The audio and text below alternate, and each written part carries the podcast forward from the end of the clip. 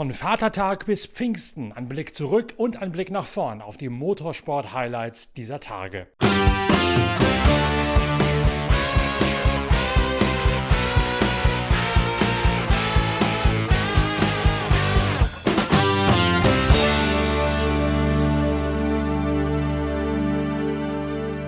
Schön, wenn man vor lauter Feiertagen nicht mehr ein noch ausweist. Da bleibt ausnehmend Zeit für Motorsport vom Allerfeinsten.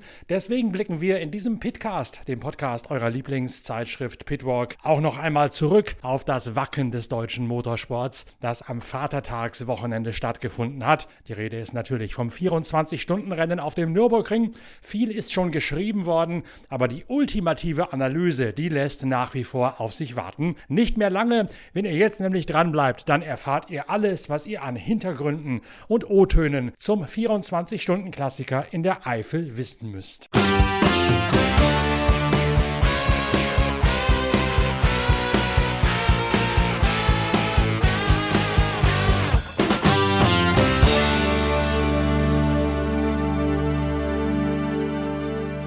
Zuvor möchte ich, Norbert Okenga, als Chefredakteur der Zeitschrift Pitwalk, aber vorausblicken auf das nächste Wochenende. Da gibt es nämlich eine ganze Menge Action vom Allerfeinsten. Die Formel 1 gastiert in Monaco. Dazu haben unsere Grand Prix-Reporterin Inga Stracke und ich ja schon einen ausgiebigen Vorschau-Podcast veröffentlicht, in dem nicht zuletzt auch das Gerücht thematisiert wird, dass Audi sich aus der Formel 1 wieder verabschiedet, bevor die Entwicklungsarbeit überhaupt so richtig begonnen hat. Der mögliche Wechsel von Lewis Hamilton Zu Ferrari ist ebenso ein Thema wie die etwas komische Allianz zwischen Aston Martin und Honda. Das gibt's wie gesagt alles in einem separaten Podcast, der bereits online gegangen ist vor einem Tag und den es sich sicherlich noch einmal anzuhören lohnt. Die zweite große Veranstaltung des Wochenendes ist das Indy 500, das größte Spektakel des internationalen Motorsports und vor allen Dingen das schnellste. Der Spanier Alex Palou, 26 Jahre alt, hat sich in dem etwas komplizierten Qualifikationsmodus die Pole Position gesichert. Mit mit ihm zusammen aus der ersten Startreihe gehen Rinos VK aus den Niederlanden und Felix Rosenquist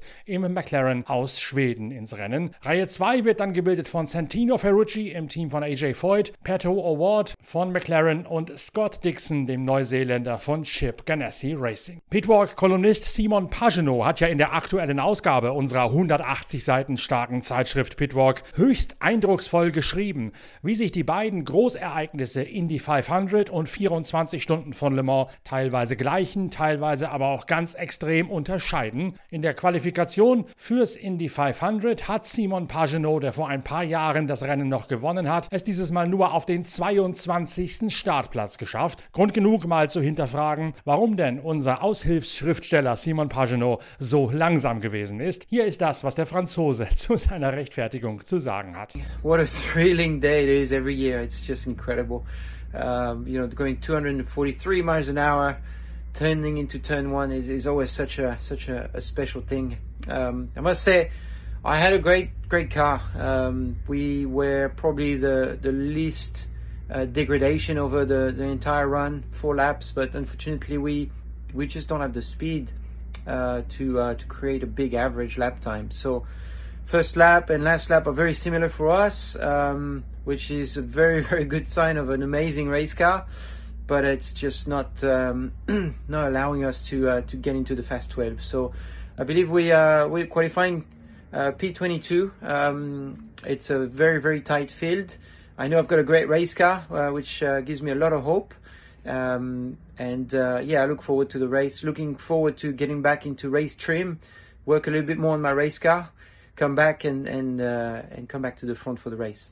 Es sei jedes Mal ein ganz besonderes Gefühl, mit mehr als 390 km/h in die erste Kurve, in die Überhöhung hineinzustechen. Er hätte bei seinen vier Runden, über die die Qualifikation in India jeweils gemittelt wird, das Gefühl gehabt, dass die Reifen sehr wenig abbauen. Das sei für die Konstanz über einen Turn hinweg zwar sehr gut gewesen, aber es hätte bei der Abstimmung irgendwie nicht gereicht, einen richtig schnellen Rundenschnitt hinzuknallen. Deswegen hätte es nicht zu einem Platz unter den ersten zwölf und damit zum entscheidenden Einzel Einzelzeitfahren für eben die ersten zwölf Startplätze gelangt. Die Zeiten seien von der ersten bis zur letzten Runde der vier sehr ähnlich gewesen. Das lasse im Hinblick aufs Rennen sehr viel erwarten, aber dann müsse jetzt erst einmal eine Aufholjagd folgen, für die man eine neue Rennabstimmung ausknobeln und verfeinern müsste.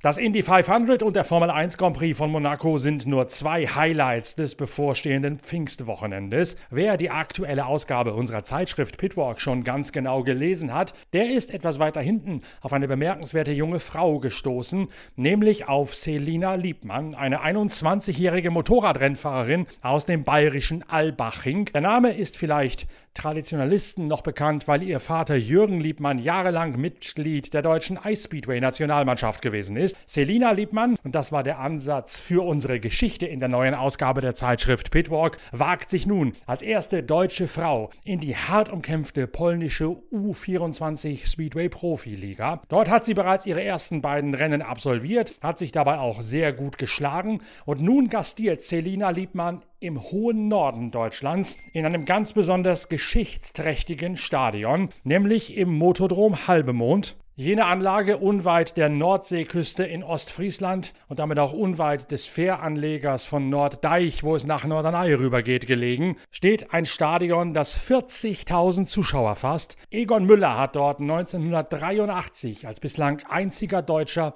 die Speedway-Weltmeisterschaft gewonnen. Und in dieser historischen Anlage wird Selina Liebmann am Pfingstsonntag um den renommierten Störtebeker Pokal mitkämpfen, in einem höchst erlesenen Fahrerfeld von jungen Hoffnungsträgern um nicht zu sagen jungen Wilden. Selina Liebmann, die Hauptdarstellerin aus der neuen Ausgabe der Zeitschrift Pitwalk, kann also in Ostfriesland im Motodrom Halbemond vor den Toren von Norden an diesem Wochenende live und in Farbe erlebt werden. Und wenn ihr euer Heft mitbringt, dann bin ich sicher, dass Liebmann euch dort auch ein persönliches Autogramm reinschreiben wird, mit Widmung, mit allem drum und dran. Sie hat sich selbst sehr gefreut über diese Geschichte. Ich hatte mit ihr danach einen Austausch und sie ist sehr gespannt auf das, was sie in Norden erwartet, auf dieser sehr schnellen 400 Meter Meter langen Speedwaybahn, die sie selbst noch nie im Rennen befahren hat. Für all diejenigen, die Pfingsten also noch nichts Besseres zu tun haben, lohnt sich mit Sicherheit der Weg in den Nordwesten Deutschlands nach Ostfriesland zum Motodrom Halbemond zum Störtebeker Pokal des Speedway am Pfingstsonntag.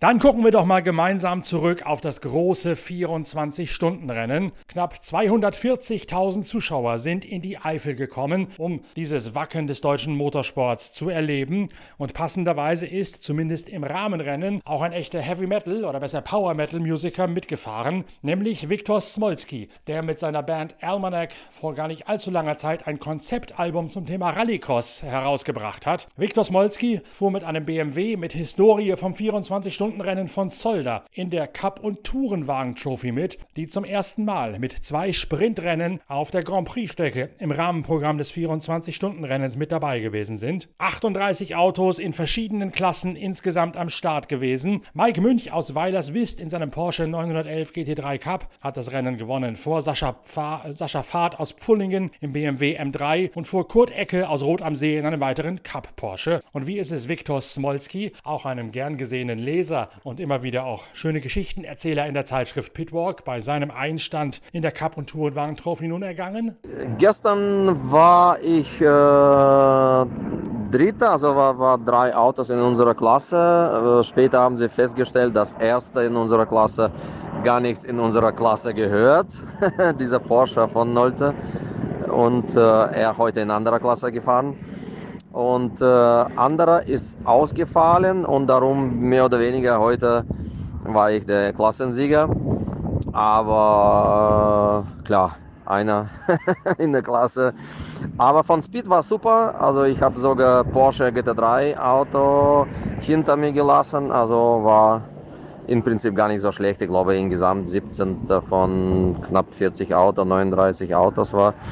Also für mein Auto war super Leistung, sehr stabil. Ich glaube in 16 Runden Unterschied, eine Sekunde von Runde zu Runde war sehr, sehr stabil. Also ja, ich bin voll zufrieden. Auto läuft super, alles gut und nächste Woche gibt es bei Nürburgring Classic Attacke.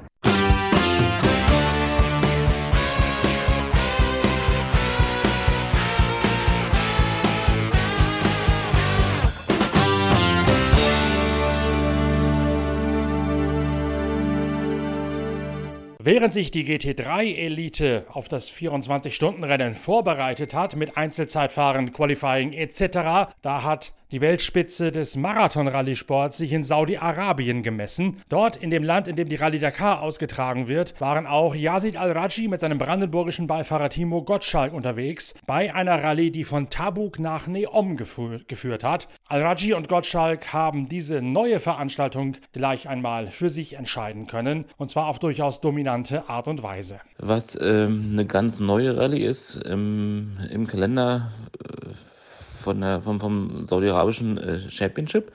Also die gab es vorher nicht. Ähm, die Region kennen wir ein bisschen äh, aus Dakar-Zeiten 2021. Da waren wir da schon unterwegs. Es ist eine wunderschöne Landschaft, es ist eine wunderschöne Wüstenregion ähm, mit vielen beeindruckenden äh, Felsformationen und zwischen den Felsen geht es dann auf recht sandigen, schnellen Pisten umher, auch mal ein paar Dünen. Wie gesagt, äh, wunderschön zu fahren, war äh, top organisiert, muss ich sagen. Es waren tolle Prüfungen. Ich glaube, dass die ASO da bei der Orga ein bisschen mit, äh, mitgeholfen hat. Also war ein super Rotbook. Ähm, ja, es war vom, vom Wetter super heiß. Es waren fast 40 Grad. Äh, wir hatten nicht wirklich sehr starke Konkurrenz, muss man ehrlich zugeben. Daher war es für uns halt wichtig, äh, oder für Yazid wichtig, ähm, da Heil auslassen musste, äh, gut Punkte für die Meisterschaft zu holen. Das haben wir am Ende auch gemacht, äh, haben das auch genommen, um, um so ein paar Fahrwerkseinstellungen noch zu probieren am Toyota. Sind überall eigentlich prima durchgekommen, hatten keine Probleme, hatten viel Spaß im Auto und wie gesagt, drumherum hat alles prima gepasst. Es waren auch viele Zuschauer unterwegs und ich denke, dass das auch eine Rallye ist für die Zukunft in, in einer Meisterschaft, die da bleiben wird, weil die echt toll ist und äh, vielleicht auch äh, Starter aus dem Ausland anziehen wird, weil das eine super Mischung ist zwischen, zwischen äh, Wüstenpassagen und Schotterpassagen und einem tollen Umfeld und glaube ich auch äh, recht gut zu erreichen ist äh, von überall. Ja, war toll, war eine schöne Rallye und äh, jetzt geht's weiter für uns, für Sied und mich äh, bei der Bacher Italien in einigen Wochen.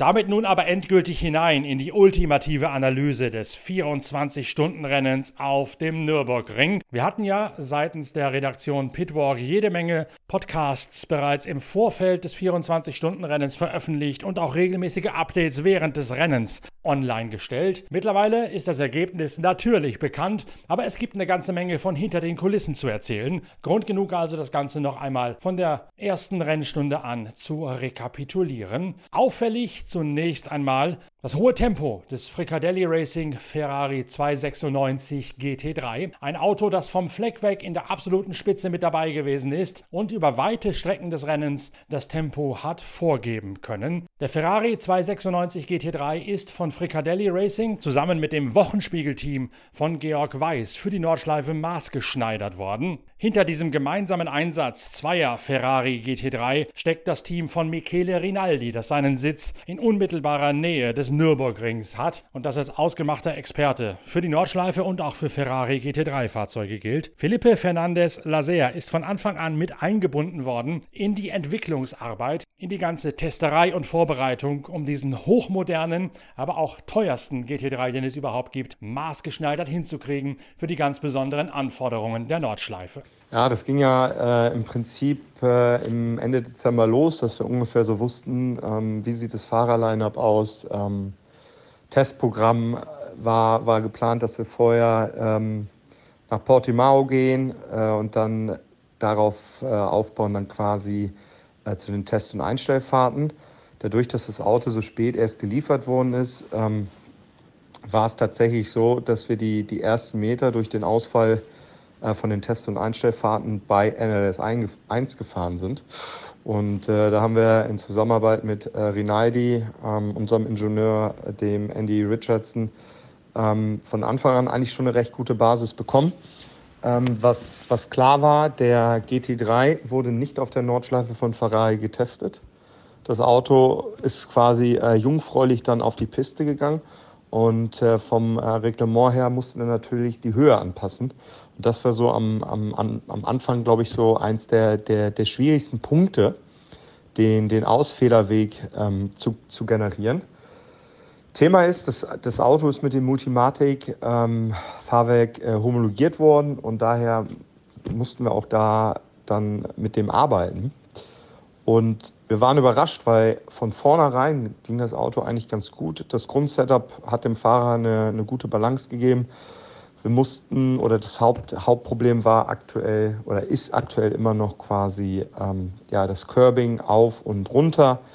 Deswegen ist der ein oder andere äh, Mitbewerber da sicherlich ein bisschen mehr auch über die Curbs gefahren. Das konnten wir nicht so gehen, da waren wir ein bisschen limitiert.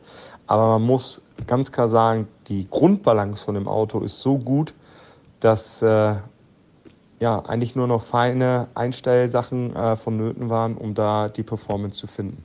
Aus der ersten Startreihe sind allerdings zwei Mercedes AMG gestartet und dahinter dann der Lamborghini in der zweiten Evo-Stufe aus dem Team Abt Sportsline und eben der Fricadelli Ferrari. Raffaele Marciello und Maro Engel sind in der Anfangsphase auf den ersten beiden Positionen unterwegs, werden allerdings schon relativ bald aufgeschnupft, zuerst von Marco Mappelli und dann auch vom Startfahrer des Ferrari David Pittard aus England. Die beiden italienischen Fabrikate können zunächst das Tempo vorgeben und je dunkler es wird und je kühler es damit wird, desto mehr geraten die Saugmotoren in den Mercedes AMG GT3 ins Hintertreffen, während die Turbo Armada der Ferrari ist ein solcher Turbo, aber auch der BMW M4 ist zwangsbeatmet. Maro Engel wird zudem abgeschossen von einem, na sagen wir mal, etwas irrlichternden zur Überrundung anstehenden Fahrzeug aus einer kleineren Klasse, hat sich dazu im Fernsehen ja sehr, sehr enttäuscht und auch bitterböse geäußert. Aber auch ohne diesen Treffer, so zeigt der Rennverlauf in der Nacht, hätten die Saugmotoren gegen die Turbos von Ferrari und von BMW in Sachen reiner Grundschnelligkeit keine Chance gehabt. Das realisiert auch Maro Engel. Äh, ja, es ähm, war natürlich enttäuschend, aber gut, ähm, sowas, äh, sowas passiert und äh, die Enttäuschung ist insofern auch äh, äh verdaut. Ähm, ich glaube, wurde ja dann noch äh, genügend darüber äh, gesagt. ja, ich meine, wir sind natürlich relativ früh in der Nacht dann, dann ausgeschieden. Insofern, ähm, was, was man davor eben sehen konnte, ist natürlich, dass, ja, dass, dass die, gerade die Leistung bei den Turbofahrzeugen ähm, einfach deutlicher oder mehr ansteigt als, als bei uns, wenn, wenn die Temperaturen runtergehen. Insofern wurden die, die, die Topspeeds auf der Geraden und, äh, und die Beschleunigungen einfach äh, deutlich stärker. Also ich habe es äh, noch kurz vor dem äh, Ausfall gemerkt im, im Kampf mit Sheldon van der Linde. Ähm, aber ja, äh, ich glaube, ja, wenn, wenn die anderen Jungs das thematisiert haben, dann ist das, äh, haben die sicherlich dann noch ein bisschen mehr, mehr Erfahrung durch die Nacht damit gemacht.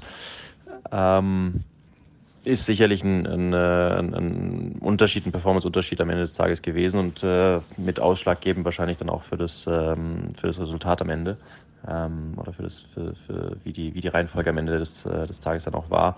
Wobei man auch sagen muss, ähm, gerade der Ferrari war, war äh, auch schon am Start sehr, sehr stark. Also ich glaube, dass, dass der, die waren einfach äh, sehr fix unterwegs auf jeden Fall. Zwei der Turbo-BMW stammen von Rover Racing. Ein Auto mit Marco Wittmann, Sheldon van der Linde, Dries Fantor und Maxime Martin muss von der 31. Startposition aus losfahren, nachdem Sheldon van der Linde, der Südafrikaner, im entscheidenden Einzelzeitfahren das Auto kurz aber heftig an der Leitplanke abrasiert hat und deswegen keine bessere Startposition hat zu Wege fahren können. Doch schon am Abend etabliert sich der BMW von Rover Racing mit der Startnummer 98 als einer der ärgsten Verfolger des führenden Ferrari von Fricadelli Racing. Hans-Peter Naundorf ist Teamchef bei Rover Racing. Was also, Hans-Peter, hat es mit dieser angeblichen oder tatsächlichen Überlegenheit eurer Turbos im Vergleich zu den Mercedes-Saugern denn technisch auf sich? Dieses Phänomen, dass Turbomotoren oder Turbomotorfahrzeuge nachts eine, eine etwas äh, bessere Performance haben im Vergleich wie äh,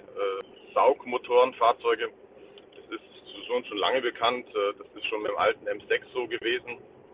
Man sieht es aber auch mit bei Ferraris, äh, bei McLaren. Äh, alle Fahrzeuge, die Turbomotoren haben, das ist, das ist ein ganz, ganz allgemeines, ähm, ganz allgemeine Thematik.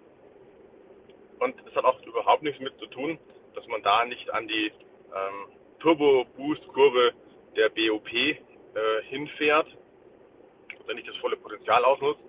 Das Thema ist viel, viel einfacher und viel trivialer ähm, in der Technologie beschrieben. Ähm, es ist natürlich etwas schwieriger, daraus eine BOP zu machen. Das Phänomen ist das, dass durch die kühleren Temperaturen, die wir haben, erstens die Temperatur der Luft, äh, die wir da reinblasen, äh, rein, reinzwängen durch den Turbolader, nicht so warm ist, wie das tagsüber ist. Ähm, und was damit einhergeht, ist äh, die Kühlleistung des Turboladers. Ja, ist natürlich auch nochmal ähm, die Temperatur der Luft, die durch den Turbolader geht, ist natürlich auch nochmal besser gekühlt. Ja. Also es ist ein doppelter Effekt. Einerseits ist die Ansaugluft schon kühler und der Turbolader,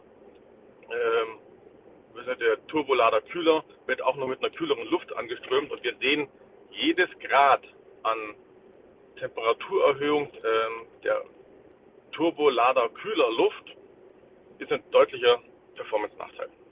Und genau das Gegenteilige passiert halt, wenn beide Komponenten äh, nachts ähm, eben runtergehen von der Temperatur her. Das ist der Effekt, den man hat beim Turbo.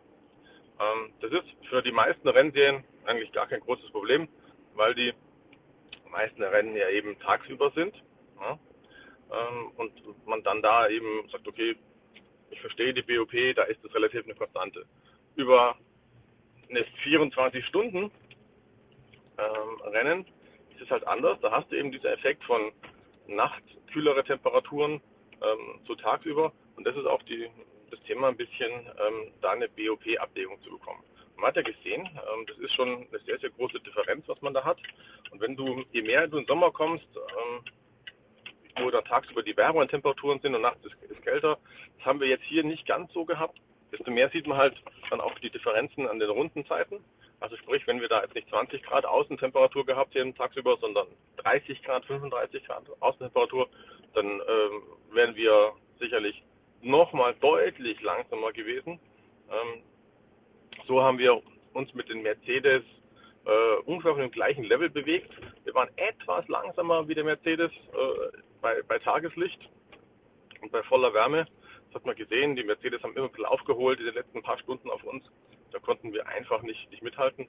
Und nachts waren wir dann etwas schneller wie die Mercedes, ja. Ähm, ähm, das ist das, das, Phänomen gewesen, ja. Und das, äh, das bleibt so. Das, das ist auch für die BEP-Macher, das ist halt das Grundstück, das einfach einzuschätzen. Die spektakuläre Aufholjagd des Rowe BMW von Wittmann van der Linde, Fantor und Maxime Martin ist eines der beherrschenden Themen in der Anfangsphase des 24-Stunden-Rennens. Das zweite sind eine ganze Reihe von Reifenschäden. Es erwischt Marco Mappelli, den zwischenzeitlich führenden Abt Sportsline Lamborghini-Piloten, ebenso wie zwei Scherer Phoenix Audi, die auf Schlagdistanz zur Spitze gelegen haben, aber auch einen der absoluten Helden der Anfangsstunden, nämlich Kevin Estre im Grello, also dem Mantai Porsche 911. Estre kommt von einem Startplatz außerhalb der Top 20, nachdem er so gerade eben die Qualifikation fürs zweite Einzelzeitfahren wegen einer verdreckten Piste in der Hatzenbach-Passage verpasst hat und ist bereits auf Rang 8 nach vorne gefahren. Dann platzt ihm zum ersten Mal ein Reifen und nachts wiederholt sich dann das Drama, beziehungsweise es kündigt sich an, so dass Mantai-Teamchef Niki Räder die Entscheidung fällt, nachts um 1 oder kurz nach 1 wird der Grello sicherheitshalber zurückgezogen. Sehr gut in das Rennen gestartet, ähm, waren von der, von der Fahrzeugperformance und, und von der Pace eigentlich fast, fast besser, als wir erwartet haben. Dann hat der Kevin am Ende des, seines äh, Stints einen äh, äh, plötzlichen Druckverlust gehabt im Anbremsen beim Tiergarten, ist dann nur leicht in den Reifenstapel geflogen, was aber trotzdem dazu geführt hat, dass wir 13 Minuten reparieren mussten. Wir haben dann äh, äh, versucht, diesen, diesen zu, zu, verhindern, dass das nochmal passiert mit dem, mit, dem, mit dem Schaden. Das äh, war allerdings so, dass wir, obwohl wir Luftdruck erhöht haben und Gegenmaßnahmen ergriffen haben, es sich immer wieder angedeutet hat, dass es, äh, äh, dass es passieren kann. Und deswegen haben wir uns äh, jetzt leider entschlossen, das Auto abzustellen. Kevin Estre hadert zwar nicht mit der Entscheidung an sich, wohl aber mit dem Verlauf des verkürzten 24-Stunden-Rennens. Ja, Nürburgring irgendwie so ein Mix-Feeling. Ähm, das Auto war eigentlich sehr gut das ganze Wochenende. Leider haben wir es nicht geschafft in Top Q2 für ein paar Hundertstel. Ein bisschen unglücklich mit dem, äh, mit dem dreckige Strecke da als erste. Aber wir sind im Rennen gut gestartet. Äh, Top-Strategie, ein gutes Auto und, und wir waren, glaube ich, Richtung Top 5 unterwegs, wenn der Reifenschaden passiert ist. Ähm, und dann gecrashed. Dann haben wir, also deswegen gecrashed. Dann haben wir zwei Runden verloren und äh, dann sind wir gut durch die Nacht gefahren bis 1 Uhr. Äh, das Auto war, war super im Rennen, aber da haben wir dann entschieden aufzuhören wegen die Probleme, die wir vorher hatten. Sehr schade, weil das Auto war sehr gut und äh, es hat sehr, sehr viel Spaß gemacht, auf die Strecke zu fahren mit so vielen Fans äh, drumherum und so viele grelle Flagge und, und grün und gelbe Support da um die Strecke drumherum. Was aber hat es nun mit diesen ganzen Reifenschäden auf sich? Alle aufgetreten hinten links. Dafür gibt es gleich eine ganze Kombination von Gründen, die bei einigen Teams auf die denkbar ungünstigste Art und Weise zusammengewirkt haben. Quasi eine Kettenreaktion aus einer Verkettung unglücklicher Umstände. Allen voran bei Porsche, denn deren 911 GT3 gehorcht seit der Neukonstruktion von vor zwei Jahren einem völlig neuen technischen Konzept, einer ganz anderen Grundausrichtung. Kurz gesagt, die aerodynamischen Kräfte sind deutlich höher und damit auch die Belastungen, die dank der Aerodynamik in die Reifen hineingegeben werden. Was es mit dieser Konzept Konzeptänderung des neuen Porsche 911 GT3 genau auf sich hat, das lest ihr im Zweifel in einer großen Hintergrundgeschichte, in der wir die Technik des Autos beleuchten. Diese Story haben wir bereits in Ausgabe Nummer 68 unserer Zeitschrift Pitwalk veröffentlicht. Geht einfach mal auf die Internetseite pitwalk.de und dort in den Shop, da könnt ihr dieses Heft noch nachbestellen. Dann erfahrt ihr in allen Einzelheiten und in einer großen Technikanalyse, wie Porsche den 911 von Grund auf neu konzipiert hat, um ihm eine andere Raceability Mobility eine andere Fahrbarkeit im Verkehr einzuimpfen. Genau das ist jetzt allerdings den Schwaben vielleicht auf den Kopf gefallen, denn die Reifen sind in ihrer Grundkonstruktion immer noch drei Jahre alt und unverändert geblieben, werden nun allerdings völlig neuen Kräften und Belastungen ausgesetzt. Hinzu kommt noch, dass die Nordschleife in manchen Teilabschnitten neu asphaltiert worden ist, sodass dort auch das Tempo im Vergleich zum Vorjahr noch einmal angestiegen ist. Und auch das nimmt natürlich die Reifen deutlich härter ran. Und gerade Gerade der linke Hinterreifen ist auf der Nordschleife in der grünen Helle besonders strapaziert. Wenn dann eine Summe von höheren Tempi wegen mehr Abtrieb und wegen besseren Asphalts im ungünstigsten Winkel aufeinander prallt, dann passiert so etwas, wie es Porsche widerfahren ist, nämlich Reifenschäden noch und nöcher. Es gab ja bereits in der Qualifikation am Donnerstag Reifenschäden. Danach musste man den Sturz zurückdrehen, um im Top-Qualifying über die Runden zu kommen und hat hin an der BOP hin und her geschraubt. Das habt ihr alles verfolgen können in den diversen Pitcast-Episoden während des Wochenendes. Und trotzdem ist eben die Kombi aus schnelleren Tempi wegen besseren Asphalts und mehr Aerodynamik am neuen GT3 maßgeblich verantwortlich dafür, dass die alten Reifen damit nicht mehr haben Schritt halten können. Die andere Aufholjagd dagegen fast schon eines der Märchen dieses Rennens, nämlich die vom Rover Racing BMW von Startplatz 21 kommend, geht munter weiter. Ganz vorne Earl Bamber, Nick Katzbürch, David Pittard und Felipe Fernandez Lazer, scheinbar in einer eigenen Liga unterwegs. Marco Wittmann, Sheldon van der Linde, Dries van Tor und Maxime Martin finden allerdings schon sehr früh Anschluss und beißen sich vor den Mercedes AMG Boliden auf der zweiten Position und der Rolle des besten Verfolgers fest. HP Naundorf als Teamchef, wie habt ihr denn das Auto von da hinten so schnell so weit nach vorne bekommen? Unsere Taktik mit, mit eigentlich beiden Fahrzeugen ähm, zum Startbeginn hin ähm, eigentlich für die ersten zwölf Stunden war eine sehr ja, defensive Fahrweise. Ähm, aus den aus dem Gröbsten raushalten, auf keinen Fall irgendwie mit dem Fahrzeug groß Kontakt haben, ähm, irgendwelche Kampfspuren wollten wir nicht haben. Ähm, aus dem Grund haben wir auch die Strategien aufgesplittet. So, die Startnummer 98 ist nach fünf Runden reingekommen und die Startnummer 99 nach, nach sieben Runden. Weil es momentan bei dieser Art von Reglement und von dieser Art von ähm, Codes, äh, Situationshandling so ist, dass du eigentlich nicht wirklich antizipieren kannst oder, oder wirklich strategisch bestimmen kannst, wo, wie kannst du frei fahren, ähm, äh, wo hast du die besten Chancen, eben nicht in Code Kurzsixties äh, reinzukommen oder weniger in Kurzsixties reinzukommen. Deswegen geht man einfach zwei Wege und, und lässt das Rennen einfach mal laufen. Ja, wir haben dann ein bisschen nachjustiert. Äh, wir, es bilden sich ja so Kampfgruppen. Nach ein, zwei Stints bilden sich dann Kampfgruppen. Wir haben, da gab es insgesamt fünf Kampfgruppen der GT3-Fahrzeuge, wo dann immer so eine Ansammlung von drei, vier, fünf Fahrzeugen zusammen war, die dann so eine Rudelbildung gemacht haben. Wir haben versucht, da rauszukommen. Mit der 98 ist uns das geglückt. Wir haben dann nochmal einen Stint short gecuttet und konnten dann analog dem Ferrari vorne dran, ähm, der ja meist in Führung war oder relativ oft in Führung war, ähm, einfach mal frei fahren und, und mussten uns nicht rum äh, rumbalgen und äh, rumkämpfen mit, mit, mit anderen GT3-Fahrzeugen. Und dazu kam dann auch noch mit der 98 genauso wie der Ferrari einfach immer wieder mal das Glück, nicht so viel Zeit in äh, Code-Situationen, bei Unfallstellen zu verlieren, wie, ähm, das äh, eh andere Fahrzeuge hatten. Das, äh, das ist eigentlich die ganze Taktik. Ja? Da, da ist ein bisschen was äh, dabei. Wir, wir, wir, wir sehen da eine hohe Verkehrsdichte, da wollen wir raus. Aber viele Möglichkeiten hat man da leider gar nicht. Ja? Dann ist es, ist es schlussendlich, ist es, ist es die ersten vier bis ja, acht Stunden ist es einfach auch Lack. Ja, es ist Glück, äh, wo man sich da positioniert.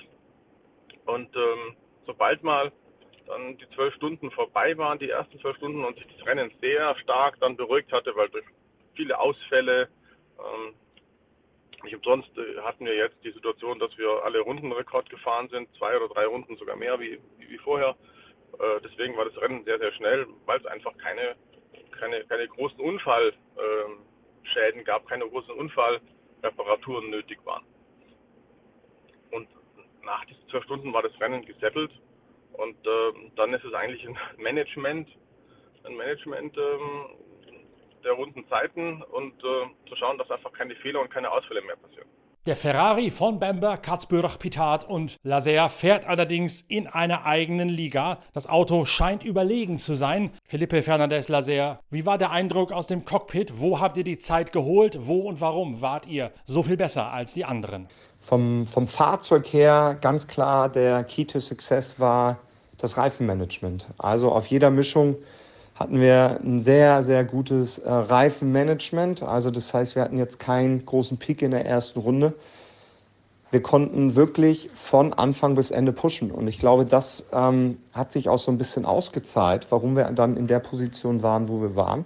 Weil wir tatsächlich auf jeder Reifenmischung, ob es weich, Mitte oder hart war, wirklich äh, konkurrenzfähig waren und von vorne bis hinten einfach ähm, ja, Maximum Attack fahren konnten und ähm, keine großen Probleme mit Reifenschäden hatten, beziehungsweise mit abbauenden Reifen zu kämpfen hatten. Und ich glaube, das war einfach das, ähm, was uns so ein bisschen in die Position gebracht haben, dieses Rennen auch zu gewinnen, schlussendlich. Dann schwebte während der gesamten Zeit ein Damoklesschwert oder besser gesagt ein Vorurteil, das im Fahrerlager grassierte, über dem Einsatz des Ferrari. Denn im Vorfeld herrschte die Meinung vor, das Auto sei zwar sehr schön und auch sehr schnell, aber eben nicht zuverlässig.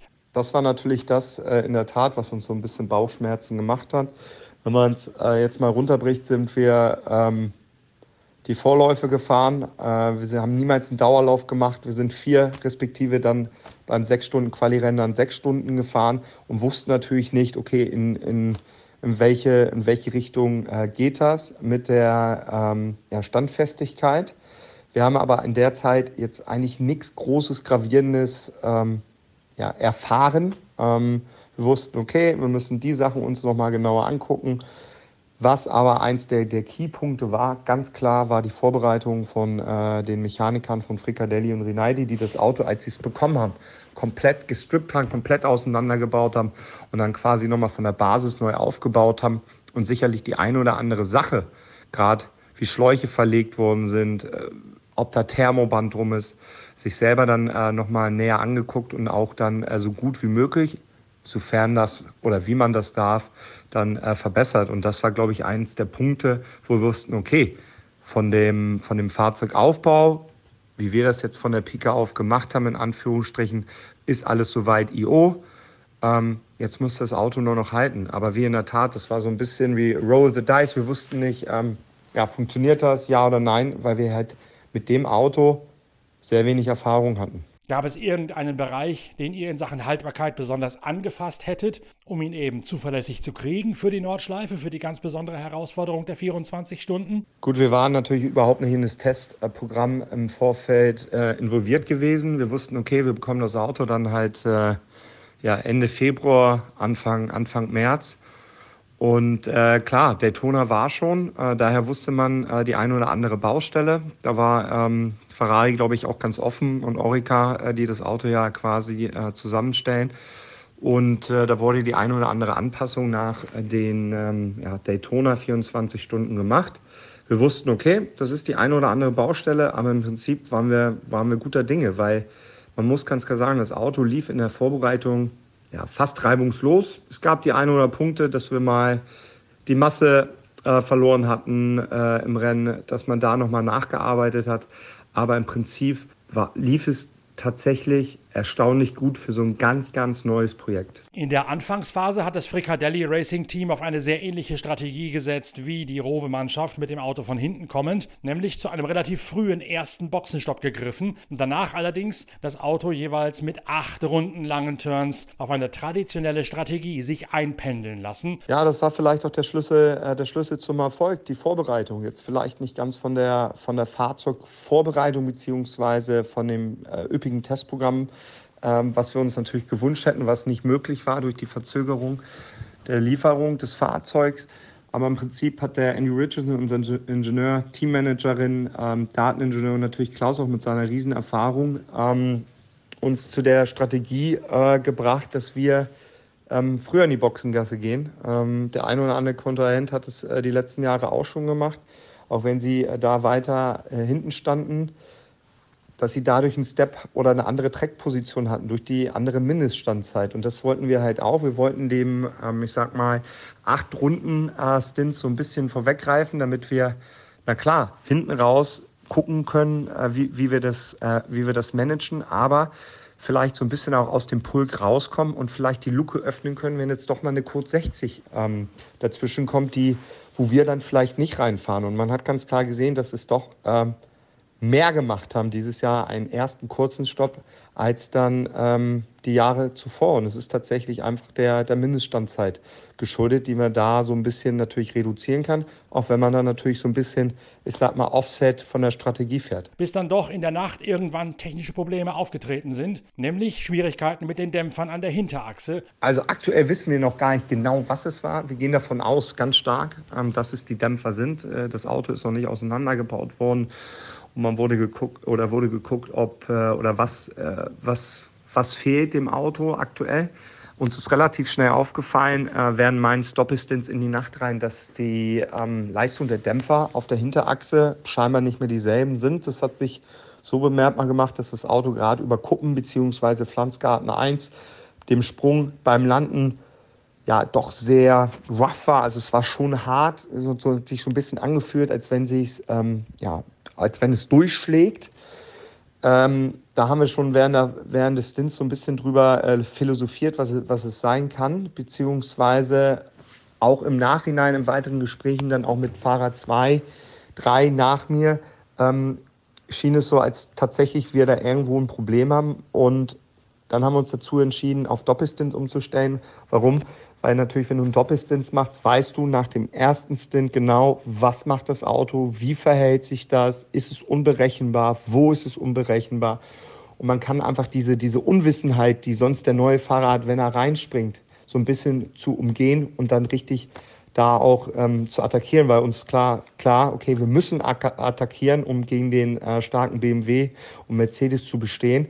Und auch mit diesem Problem mussten wir dann halt leben. Und wir waren ja eh immer wie ich schon erwähnt habe, so ein bisschen was auf das Thema Curb, On-Curb, Off-Curb, immer so ein bisschen, ähm, da waren andere Stärke, das wussten wir von vornherein, weil da uns so ein bisschen die Erfahrung gefehlt hat und das haben wir auch noch nicht in den Griff bekommen.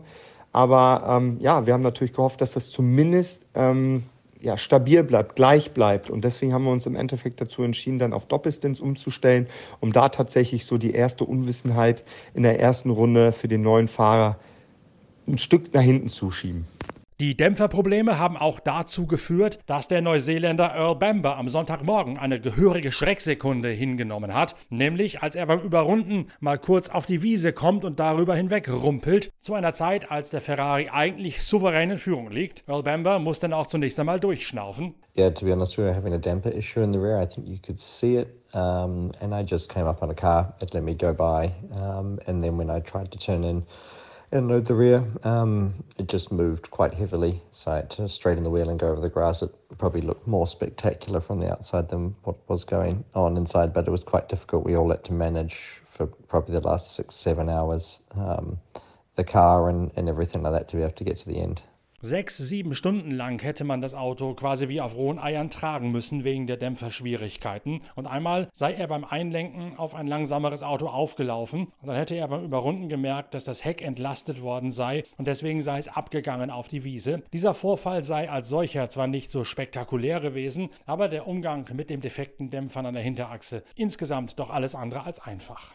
Zudem auch die Rede davon gewesen ist, dass die Fahrer während dieser Dämpferphase unter Rückenschmerzen gelitten hätten, Schwierigkeiten gehabt hätten, das Auto zu bändigen und an die Grenzen ihrer körperlichen Belastbarkeit gelangt seien. Felipe Fernandez Laser, was war da genau los? Was waren das für Dämpferprobleme und wie hat euch das im Cockpit zugesetzt? Nein, so weit würde ich nicht gehen. Also, ähm, dass jetzt dadurch jemand mehr Rückenschmerzen äh, hatte als vielleicht ohnehin oder ähm, dass dadurch welche aufgetreten sind. Äh, absolut nicht. Ähm, wir alle sind physisch, ähm, glaube ich, super fit und es ist einfach Hochleistungssport und mental, körperlich gesehen haben wir alle 100 Prozent gegeben, haben alles gegeben, was wir, was wir konnten und gerade natürlich, als wir ähm, gemerkt haben, dass wir tatsächlich sehr, sehr konkurrenzfähig sind, dann natürlich äh, umso mehr.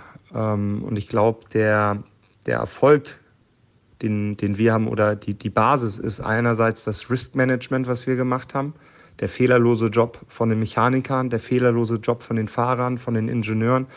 Und ich glaube einfach, diese ganzen Puzzlestücke haben zusammengefasst, dass wir die Konkurrenz, die genauso stark war, äh, einfach schlagen konnten. Und ich finde, jetzt wird immer über die BOP diskutiert. Vielleicht kann man auch einfach mal anerkennen, dass andere auch einen extrem guten Job gemacht haben. Und ich finde, ich gönne es halt ähm, gerade dem, dem Klaus Abelen extrem, der jetzt so viele Jahre versucht, dieses Rennen zu gewinnen. Und jetzt haben halt mal seine Puzzleteile gestimmt und der Nürburgring hat ihn gewinnen lassen. Weil sich das schon den ganzen Sonntagmorgen über abgezeichnet hat, drängt sich natürlich die Frage auf, hat die Konkurrenz Rover Racing auf Platz 2 das gewusst und hat die Mannschaft von Hans-Peter Naundorf darauf reagiert, das Tempo erhöht oder hätte man, wenn man das denn gewusst hätte, vielleicht nochmal mehr nachladen können? Immerhin hat man am Ende einen Rückstand von gerade mal 26,9 Sekündchen gehabt. Vielleicht, HP Naundorf wäre der mit offensiverer Fahrweise ja doch noch abzuraspeln gewesen, wenn man von den Dämpferproblemen geahnt hätte hätte? Ja, wir haben, wir haben schon länger gesehen, dass der Ferrari mit ähm, wohl ein Dämpferproblem hatte. Ähm, wir haben das auch mitbekommen, dass die Fahrer Probleme hatten mit, äh, mit Rücken und Rückenschmerzen und so weiter. Das war schon, das war schon länger absehbar. Also es war in den, ja, in den Morgenstunden ähm, nach dem Frühstück war das schon ersichtlich ja, und ist immer schlimmer geworden. Und natürlich haben wir da massiv Druck gemacht. Wir haben unsere Fahrer natürlich angehalten, da ähm, auch sehr, sehr stark zu pushen, ähm, jeden Sektor vielleicht eine bessere Bestzeit zu setzen oder eine bessere Zeit zu setzen, wie der Ferrari, um da wirklich Druck zu erzeugen. Aber ähm, das muss man wirklich sehen, das war, das war in keinster Weise haben wir dann das Gefühl gehabt, äh, da irgendwie bei denen Druck erzeugen zu können. Ähm, und wenn man, wenn man sieht, welche Rundenzeiten der Ferrari noch gefahren ist oder fahren konnte mit, äh, mit, solcher, mit solcher Thematik. Äh, das ist dann schon auch ein bisschen ernüchternd und dann sieht man halt auch schon, dass die Einstufung des Ferraris ähm, sehr, sehr unglücklich war und es eigentlich einfach ein Fahrzeug war, das außerhalb der Konkurrenz gefahren ist in einer anderen Klasse. So muss man es eigentlich sehen. Und kein, kein anderes Fahrzeug, der Lamborghini mal außen vor, ähm, der ja auch da frühzeitig ausgeschieden ist, äh, war in der Lage, überhaupt einem von diesen Ferraris zu folgen. Ja. Ähm, und deswegen ist es, ist, es, äh, ist es für uns wirklich eine sehr, sehr, sehr, sehr gute Leistung. Wir können da voll auf zufrieden sein, wir können da stolz auf uns sein. Und wie gesagt, äh, für uns alle, ich glaube alle im Fahrerlager war das so, dass der Ferrari hm, in einer anderen Klasse gefahren ist, so um es mal höflich auszudrücken. Und ähm, aber auch da eine Leistung, da musste erstmal durchkommen ähm, mit so einem neuen Fahrzeug. Ähm, die Fahrer haben hier auch fehlerfrei gearbeitet, also ähm, sei ihnen dieser Sieg auch auf der Seite ja, sehr gegönnt. Ähm, und Sportlichkeit, sportliche Fairness ist aber bei dem Wochenende sicherlich nicht so drin gewesen, wie wir uns alle das äh, mittels BOP erhofft haben und auch normalerweise kennen.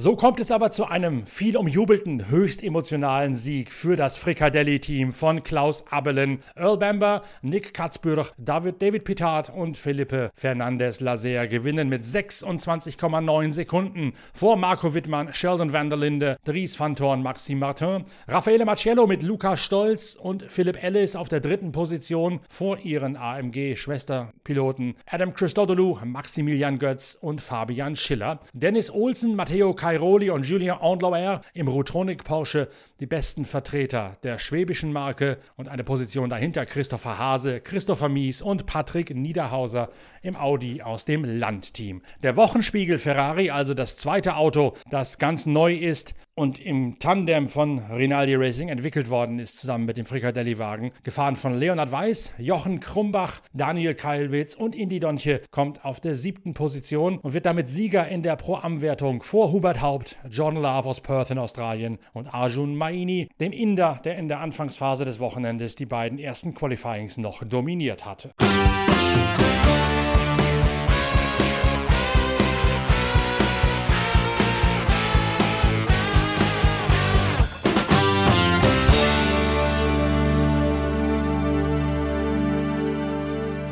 Damit wisst ihr jetzt alles aus der Innenperspektive des 24-Stunden-Rennens auf dem Nürburgring. Wir werden natürlich in der nächsten Ausgabe unserer Zeitschrift Pitwalk noch einmal aus verschiedenen Story Angles auf dieses Rennen zurückschauen. Unter anderem auch nochmal mit einem Feature zu Fricadelli Racing und zu Klaus Abelen. Die aktuelle Ausgabe der 180 Seiten starken Zeitschrift befasst sich dagegen vor allen Dingen mit den 24 Stunden von Le Mans und mit dem Indy 500. Aber ich bin sicher, auch da lohnt sich die Lektüre und es lohnt sich das Mitnehmen des Heftes, wenn ihr nach Norden reist zum Speedway, zum Störtebeker Pokal am Pfingstsonntag. Dann haltet dort Selina Liebmann mit einem schönen Gruß von mir das Heft unter die Nase. Sie wird es euch unterschreiben und sie wird es euch sicherlich auch danken, dass ihr es mitgebracht habt.